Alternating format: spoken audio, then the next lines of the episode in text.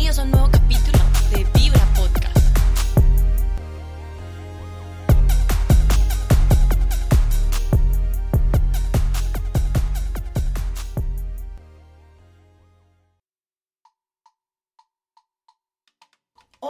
nuevamente con ustedes y no se imaginan el gusto que eso me produce al saber que con este espacio que espero disfruten, aprendan y puedan ser emisarios o receptores de toda esta información tan importante que redundará en un cambio social definitivo porque eh, se va a evitar que la violencia persista al visibilizar todos los patrones que la rigen y eh, intentamos poner solamente un granito de arena en nuestra sociedad y en especial en nosotros mismos y en nuestra familia.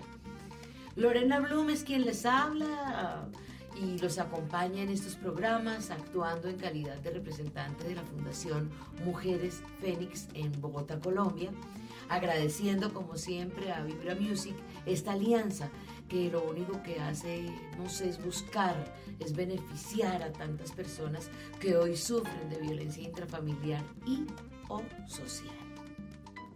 Nuestro correo abierto para ustedes es fundacionmujeresfénix.gmail.com Cuéntenos cómo le parecen los podcasts. Cuéntenos su caso, sus inquietudes, lo que desee y nosotros responderemos prontamente. Hoy hablaré acerca de violencia informática. Informática e informativa. Se utilizan muchos medios tecnológicos para generar información. Yo diría que esta es la más peligrosa para todos nosotros y para la sociedad en general, pues es que además de esto, esto ataca directamente nuestra percepción de la vida, de nosotros mismos y de nuestro entorno en general. Y para los que dudan, a continuación les diré de qué forma y usted decide si tengo en alguna medida la razón o no. Debo aclarar que lo dicho aquí no corresponde a mi opinión personal, sino a estudios sociales, psicológicos, jurídicos, antropológicos y demás ciencias que se dedican al estudio del comportamiento humano, motivados obviamente estos estudios por el interés de conocer a fondo el desempeño humano sea este positivo o negativo. Empecemos pues, mejor dicho, para desglosar y entendernos mejor. Esta violencia informática o informativa se ejerce por los medios de comunicación hacia los receptores. Estos medios son la radio, la televisión, la prensa escrita, el internet y en gran medida la música. Este tipo de violencia eh, define en gran medida el comportamiento social impone parámetros de convivencia, cualifica y cuantifica a los individuos o grupos sociales. Esto es una cosa delicadísima. Vamos a ir de una vez a explicar lo que estoy diciendo. Está claro que los medios masivos de comunicación pertenecen a grupos políticos o grupos económicos o familiares. Estos grupos son grupos reconocidos en ámbitos nacionales y mundiales que trabajan con unos capitales capitales, hablo de economía, poderosísimos y para ellos mismos. Ellos son además están aliados con otros incluso más poderosos que los anteriores. Entonces, ellos solo transmiten lo que creen que deben transmitir y que cause beneficio, ya sea económico, político, social o ideológico. Todo queda ahí mismo.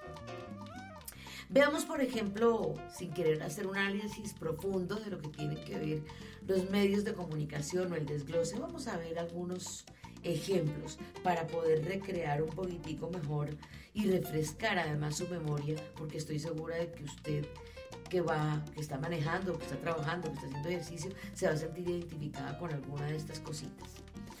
Veamos, por ejemplo, cómo la música influye en el comportamiento y en la valoración de los seres humanos. Un ejemplo claro de la música que hoy en día se escucha. Eh, bueno, me permite mencionar lo que tiene que ver con el reggaetón. Yo quiero decirles que soy absolutamente imparcial. Esto es lo que he encontrado en, mis, en, las investigaciones que he hecho y es lo que quiero transmitir. Ustedes deciden qué escuchar, por qué escucharlo, cómo escucharlo y con quién escucharlo, verlo, escribirlo o leerlo. Originalmente, Este estilo de música está definido como una mezcla entre el, reggae y el hip hop. Por eso se llama reggaeton. Pero resulta que quiero preguntarles, ¿qué es el reggae? Quiero contarles. Originalmente, y según el maestro Google, como le dicen muchos, es un estilo musical de origen jamaiquino, derivado del rock. Y ustedes saben que el rock está derivado de la música clásica. Entonces no todo el rock es malo. Ni todo el rock es bueno. Bueno, está derivado del rock. Y esas canciones se caracterizan por un ritmo alegre, repetitivo y marcado. Y las melodías son suaves y son letras comprometidas en favor de la paz y de una ideología de amor por el mundo y para el mundo. Eso fue, esa fue la concepción del reggae. Espero que recuerden a un gran exponente como el señor Bob Marley. ¿Y cómo definimos entonces el hip hop? Este estilo nació en los Estados Unidos, allá por los años 70, como una manifestación contestataria urbana en contra de un sistema opresor.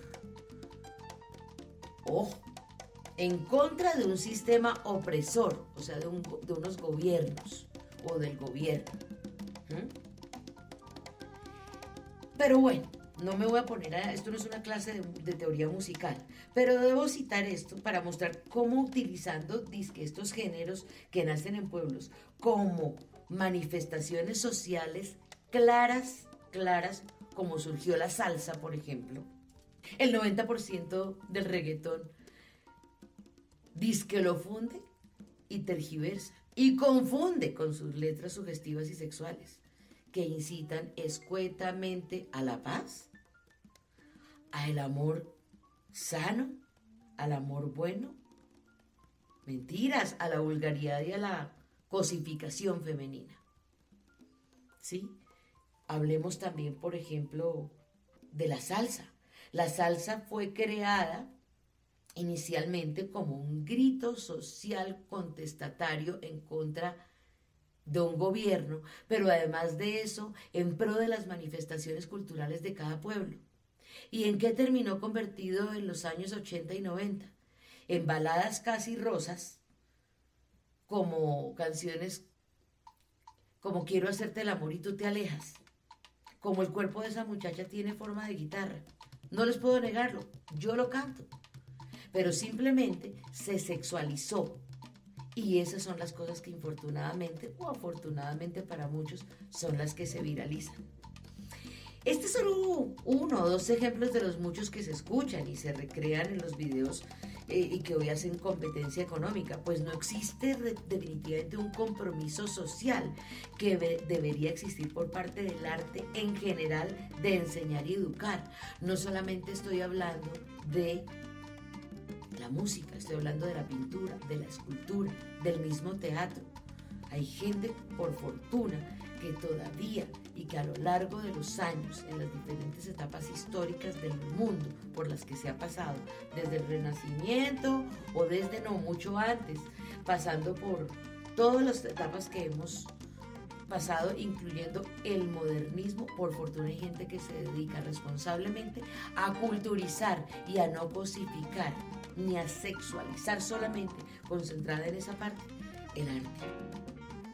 Y todo esto lo que hacen que es un mercado persa en pro del enriquecimiento de algunas personas sin que ellos piensen, ni el, como les dije, ni el compromiso ni el impacto social que esto provoca. El erotismo y la sexualidad desmedida, combinado con drogas y alcohol, y además el deseo de poder, vistiéndose o pretendiendo todo lo que proliferan estos videos y letras, incrementa la violencia en contra de las niñas, adolescentes y mujeres, porque las cosifica como objetos sexuales y subvalora al hombre invitándolo de manera frontal a la promiscuidad, al desborde y el exceso en todos los sentidos, haciéndolo ver como el macho alfa, rodeado de lujos y mujeres que además están casi desnudas y luciendo medidas y cuerpos que la mujer del común, el ama de casa, la madre gestante o con varios hijos, una mujer madura o una abuela, no tiene. Ni tiene el dinero para irse a hacer eh, todas las cirugías que les han puesto a las muchachitas de los videos y que además se prestan para eso, porque además de eso, eso les produce cierta, puede producirles cierta fama, y como si eso fuera poco, las muestra como si fueran literalmente ganado. Y eso es lo que se necesita. Y mm, es decir, que esto no es un género para, ni para hombres ni para mujeres de carne y hueso.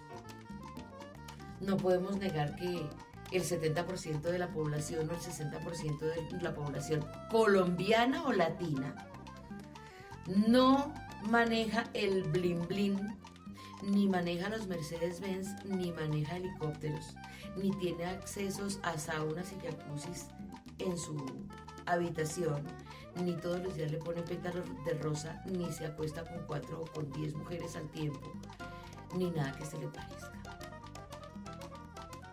¿Estoy diciendo mentiras? No, no hablo partiendo de un resentimiento. Por favor, eso quiero que quede claro. Estoy hablando de cómo se pueden generar, cómo se genera una violencia informativa. Violencia informativa porque la gente intenta imitar este tipo de comportamientos porque son lo que todo el día se escucha. Sin contar con que la forma en la que se escucha y la forma en la que se venden y la forma, eh, la, cantidad de veces que puede llegar a sonar una canción en la radio o una canción, cuántas vistas en YouTube o, perdón, en las diferentes plataformas, depende mucho de cuánto dinero se ponga, sin importar la calidad. Esto lo seguiremos viendo un poquito más adelante. Entonces, definitivamente, estos patrones son impuestos por aquellos que necesitan vender independientemente de la calidad o el compromiso social, como ya lo dije, o el daño que causen en nuestros niños y adolescentes. Ojo, a ellos no les importa. Aquí el fin justifica los medios y las casas productoras y las agencias de publicidad y los nuevos influencers y tantas plataformas o páginas lícitas o ilícitas se venden al mejor costo. Yo no puedo generalizar pues vuelvo y repito, hay artistas comprometidos que trabajan y promulgan contenidos que ejemplifican el buen sentir y todo lo demás que ya dije, el amor sano, el buen trato. Pero infortunadamente no generan tanto impacto como lo vano, como lo sexual, como lo pasajero. En todos los géneros encontramos abusos verbales y visuales, pero en este caso cito este género por estar de moda y que además de eso lleva perdurando tanto tiempo. Hablemos de la televisión. Concretamente, hablemos de los noticieros, para no entrar en otro tipo de contenidos. Su información está siempre casi inclinada hacia el partido político que pertenezca. Pues tienen un esquema clarísimo, un formato clarísimo para trivializar lo realmente importante eso importante que definitivamente invitaría a pensar y a reflexionar sobre una situación de un país, por ejemplo. Una situación, eh, ya les voy a explicar cómo cuál. Entonces, a ver, ¿qué pasa? Imagínense el noticiero. Si la noticia del día es política, pues todo el consejo de redacción y toda la gente que maneja el noticiero redacta en favor del partido al cual representan. Si hay una estafa, culpan al partido político opositor, pues hay que buscar un culpable, ¿no? Obviamente. Ahí sí, como dicen, no le podemos echar el agua sucia al jefe. Luego en el noticiero se ve, se escucha y se ve el incremento, por ejemplo, de los feminicidios o violencias y abusos sexuales a menores. Y ¡pum! De inmediato, ¿saben qué llega? Los deportes. Y entonces resulta que llegan los deportes y entonces hizo gol no sé quién y entonces eh, todo puede ser la parafernalia y despliegue de los juegos no sé qué en el mundo de si sé cuándo y turuncunchún. Y ¡pum! Pasan a otra noticia y hablan de los líderes asesinados, por ejemplo, que no paran, infortunadamente, en mi adolorido país. Pero resulta que para trivializar eso, ¡pum! Viene el cierre triunfal con los chismes de farándula. ¡Wow! Entonces Pepito Pérez, por no citar a ningún artista, se compró el último Lamborghini. O en su defecto, la señora cantante Churruncunchun se pintó el pelo de mono. O en su defecto vieron a otro cantante, a un cantante o a un actor famoso poniéndole los cachos a la mujer encima de un yate en el Mediterráneo. Y resulta que además de eso critican a la señora si se le salió un gordito o porque tenía las pochecas eh, por fuera y, se las estaba bronceando. Entonces imagínese ese tipo cambiando a su gran mujer por semejante bodrio de mujer o en su defecto, demeritando a la mujer que tienen en la casa por el super bizcocho que se acaban de conseguir, la mamita rica y apretadita que se acaban de conseguir. ¿Ven? Eso es violencia, es violencia informativa. Claramente, es una estrategia de mercado que vulnera los derechos de los receptores. A ver, imagínense ustedes, no me preocupen que ya casi vamos a terminar, pero es que esto me pone a mí personalmente, más porque soy comunicadora social y periodista. A ver, imagínense esto, a los bebés que les besan la colita para vender los pañales. Pero resulta que cuando hablamos de violencia sexual, esa conducta podría ser podría significar vulnerar sexualmente, vulnerar sexualmente a un niño. Entonces, ¿por qué no hacemos una cosa? Porque hay otra población que también usa pañales por culpa de la incontinencia, que es la misma que tienen los niños, los ancianos. ¿Por qué no salimos besándole la colita a un viejito? La enfermera o la hija besándole la colita en posición fetal a un viejito, a una, persona de la tercera edad o que simplemente tenga incontinencia porque resulta que produce más ternura. Un bebé significa que puede significar pureza, pues un bebé, eso está incitando a otra serie de cosas, pero es la forma en la que están vendiendo los pañales. Fíjense ustedes.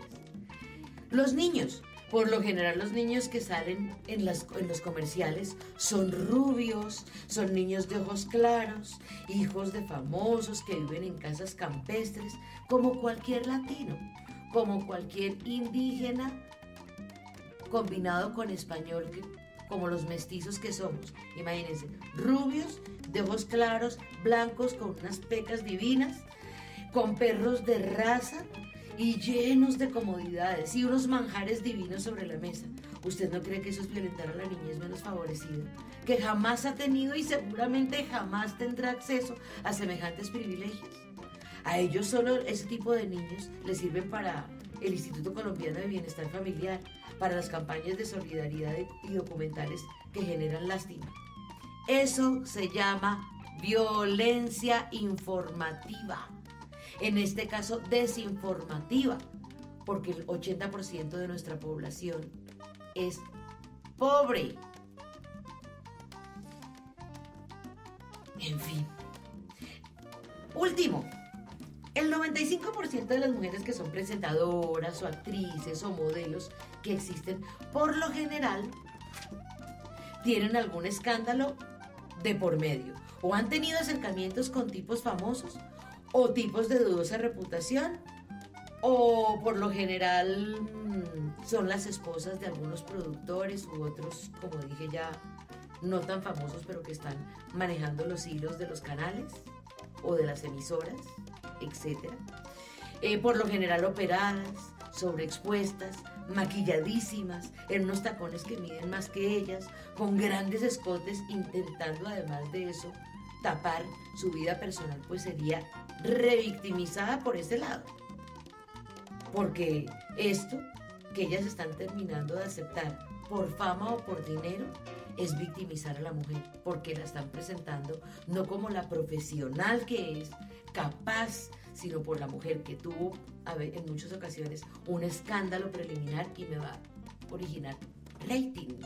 Entonces eso me va a generar dinero. Pero ninguna de estas señoras se parece a las que están en la casa.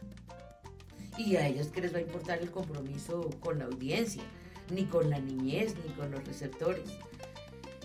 Entonces simplemente siguen siguen en una carrera absolutamente loca porque el que más muestra y el, más el que más amarillismo vende es el que mejor usufructúa. dinero, el que mejor tiene logros, el que mejor es valorado socialmente. Entonces, como les digo, definitivamente eh, todos compiten a nivel social, competimos. Los hombres por los carros, porque es que resulta que ese carro eh, le va a usted traer libertad, o la tarjeta de crédito Gold, no sé qué churun porque es que eso también le va a dar libertad, le va a dar alas y va a tenerlo a usted feliz y lo va a hacer el macho alfa. Y las mujeres que si se operan, si tienen eh, curvas voluptuosas, realmente serán valoradas. Esas son las mujeres para mostrar, para lucir y en su defecto de esa forma pueden alcanzar sus deseos materiales, porque los otros deseos no creo que tengan muchos y si los tienen no es la forma de alcanzarlos. En fin, hay que recuperar, a eso es lo que yo los quiero invitar con este programa, hay que recuperar y rescatar los valores más importantes y orientar a nuestros niños y adolescentes para tomar cada cosa, de cada cosa, solo lo mejor y aprender a buscar en las fuentes correctas para estar bien informada. No se diga más, señoras y señores, niños y niñas, adolescentes y adolescentes. Ahí les queda la inquietud. Ustedes verán qué toman, qué desechan. Como les digo, esto no lo digo yo, lo dicen muchísimos estudios. Está claro, pero mucha gente no lo dice, o en su defecto, si no está tan claro, me interesa que sea visibilizado en este programa. Quiero informarles que las, los próximos vamos a traer casos de la vida real casos de lo que está pasando con algunas mujeres, de lo que está pasando con algunos hombres. Les quiero decir que no podemos transmitir cosas eh, que le están pasando a menores de edad porque no es legal. Eh, ni siquiera pretendemos hacerlo con una autorización de los padres de familia, pero tenemos muchos casos de niñas, adolescentes y niños adolescentes que nos escriben. Esto lo canalizamos de otra forma, eh, mucho más privado, obviamente. Em, pero entonces seguimos esperando sus cartas, sus casos. Cuéntenos si quieren colaborarnos con su caso. Pongan un seudónimo como quieran y nosotros entramos a analizarlo y lo exponemos. Traemos en lo posible a una persona idónea, a una psicóloga, a un psiquiatra, dependiendo del caso, inclusive abogados, em, juristas especializados en familia, en derecho de familia, etcétera, etcétera, que nos pueden orientar y ubicar de la mejor forma. Un abrazo, no sin antes recordarles el correo electrónico fundación gmail.com. Los esperamos en la próxima emisión y no se lo olviden, sean felices y sonríanle a la vida. Hasta luego. Vibra Podcast.